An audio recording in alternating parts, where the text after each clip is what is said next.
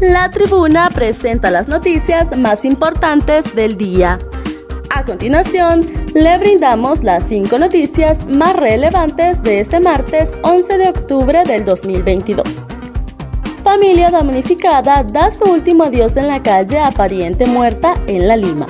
A falta de un hogar para poder realizar la vela, tanto la familia como los vecinos prepararon un lugar improvisado a la orilla de la calle en el municipio de La Lima Cortés para darle el último adiós a una mujer que falleció la tarde de lunes por causas naturales.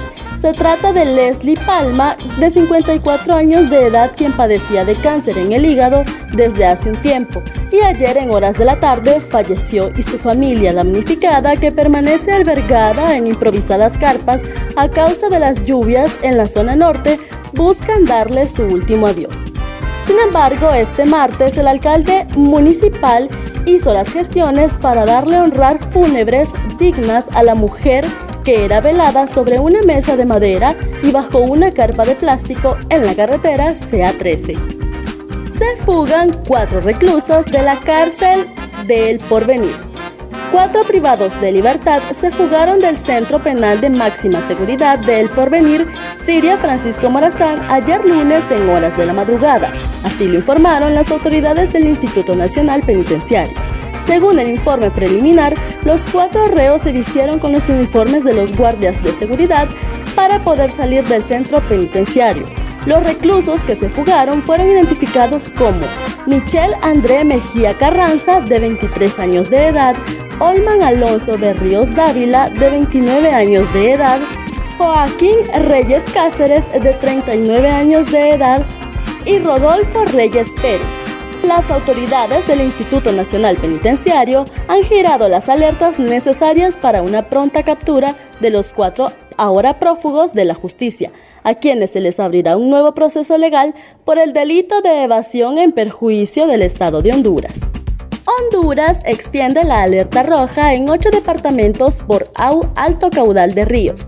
La Secretaría de Estado de los Despachos de Gestión de Riesgos y Contingencias Nacionales COPECO extiende alerta roja para ocho departamentos del país por 24 horas más a partir de las 9 de la mañana de hoy martes 11 de octubre 2022 según el Centro de Estudios Atmosféricos, Oceanográficos y Sísmicos CENAOS de Copeco, para hoy los remanentes del ciclón tropical Julia generan nubosidad, lluvias y chubascos dispersos por la tarde en el suroccidente, centro-suroriente y sur del país, durante la tarde y las primeras horas de la noche, mientras que en el resto del país se pronostican lluvias y chubascos aislados.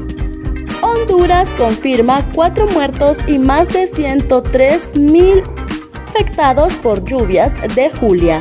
Las autoridades de Honduras confirmaron este martes que las lluvias generadas por la tormenta tropical Julia dejaron cuatro personas muertas y más de 103 mil personas afectadas se suma la pérdida lamentable de una vida más, es decir, cuatro personas murieron a consecuencia de la tormenta tropical Julia, dijo a periodistas el jefe de operaciones de la Secretaría de Estado en los despachos de gestión de riesgos y contingencias nacionales, Edwin Aguilera.